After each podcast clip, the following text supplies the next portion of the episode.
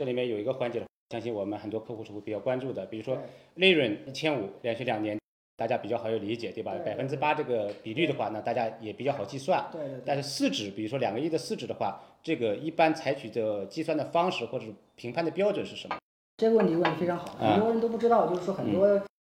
我们一些客户也问过，嗯那这个预计市值怎么来界定？现在是是值两个亿吗？其实有几个方法，通常比较常用的一个方法就是在我们申请北交所上市之前呢，嗯引入一轮这个机构投资者。，OK，当然，我说的机构投资者不是说咱们就找几个身边的朋友，就相当于为了做估值，都是一些专业的，像市场上能说得上名的，他们自己会搭估值模型，参考同行业标准。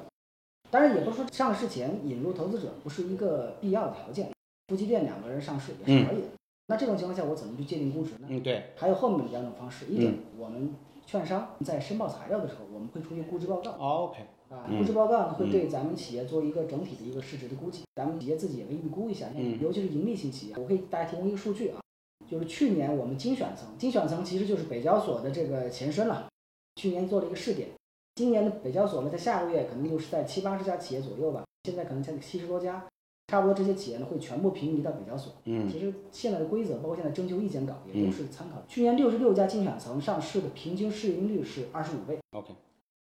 这个其实是不低的，这我可以提供几个参考数据。创业板注册制之后的发行市盈率二十七倍，二十七倍，嗯所以说我们北交所二十五倍并不低。所以二十五倍的话，那个平均市盈率，当然各个行业不一样，非常好的行业，那你可能四十倍、五十倍也是有可能的。嗯，科创板到现在目前发行市盈率是五十四倍，非常好，当然也不是说是科创板本身板块市盈率高，嗯它就是因为科创板本身它企业的质地就好。，OK，因为它坚守科创板定位嘛，所以咱们北交所如果里面有一些好的、